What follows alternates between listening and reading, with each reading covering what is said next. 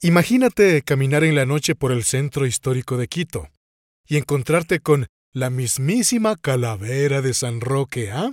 Vestida con un faldón blanco y un velo negro, mientras camina a tu lado, te cuenta las desgracias que ha vivido en su vida. Y no solo eso, mientras caminan, se van uniendo al paso una yerbatera, una señora bien chismosa del barrio San Roque, la torera y mucho más. Este es un momento que si tú quieres lo puedes vivir, pero escuchemos cómo lo cuenta Andrea Medina, periodista de El Comercio, mientras lo narra ella misma en esta historia de voz.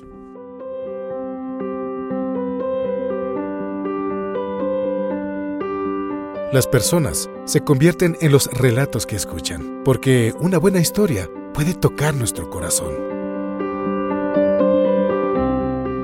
Todos somos narradores del relato de nuestras vidas. Nosotros escribimos con el corazón y te presentamos Historias de Voz, las crónicas de El Comercio.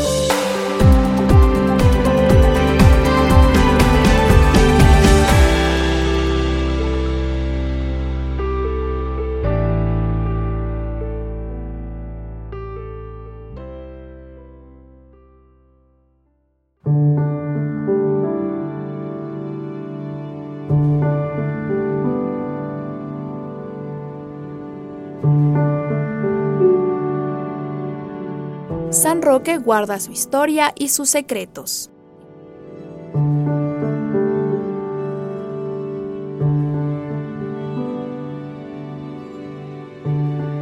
La aparición de la Virgen de la Borradora data del siglo XIX, en la que alguna vez fue una pared de una cárcel quiteña en pleno casco colonial de Quito. Manuelito fue quien presenció la imagen por primera vez, y para que nadie lo olvidara, la trasladó con todo y muro a la ahora iglesia de San Roque.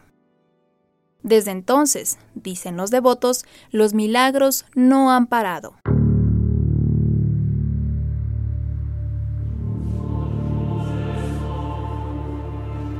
Así lo cuenta el mismo personaje Manuelito, quien está en una de las paradas de la ruta de la borradora, un interesante recorrido que organiza el colectivo Quito Te Cuenta para difundir esta y otras historias no tan conocidas del misterioso San Roque.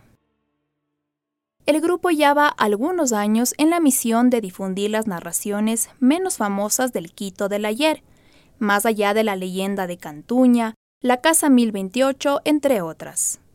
En su repertorio constan justamente hechos como los milagros de la borradora, la calavera de San Roque, el santo sin zapatos, entre otros misterios. Tratamos de ir a lugares poco conocidos de la ciudad, indica Henry Males, uno de los integrantes de Quito Te Cuenta. Por ejemplo, tienen una travesía a las cúpulas del Sagrario, que han recibido muy pocas visitas del público. Claro que en sus narraciones se nombran otros personajes ya emblemáticos, como la torera o el águila quiteña pero el colectivo se diferencia por incluir a otras voces que se reviven en los demás integrantes de este grupo, quienes ya son expertos en guía turística y, claro, en las leyendas. Entre ellos está Fernanda Armas, quien personifica a Celia Carvajal, o también conocida como la Calavera de San Roque, en la misma ruta de la borradora.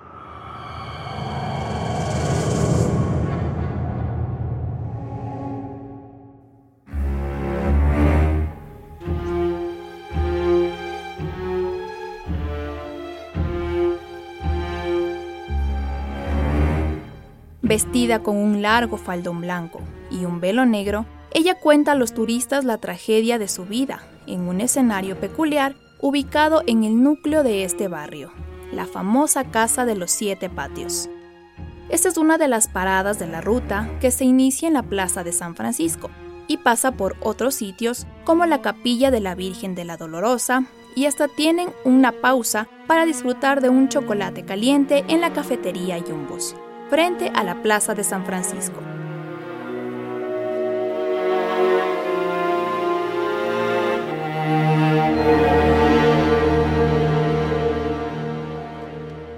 En el recorrido, otros personajes cuentan sus andanzas, como la misma yerbatera, quien le da uno que otro truco para curarse de cualquier mal, tal como lo hacen las vecinas quiteñas.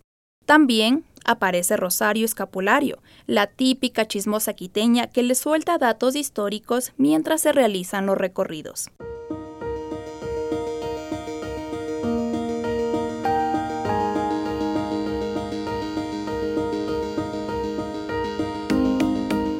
Este trayecto dura unas dos horas y media y hasta tiene el acompañamiento de personal de seguridad turística, así como lo hacen en otras rutas que organiza el mismo colectivo.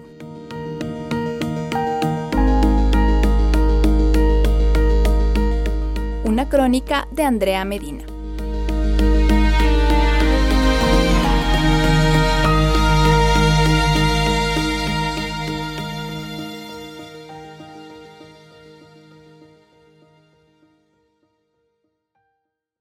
Si te gustó este contenido, suscríbete, dale un me gusta y comparte para que la comunidad crezca.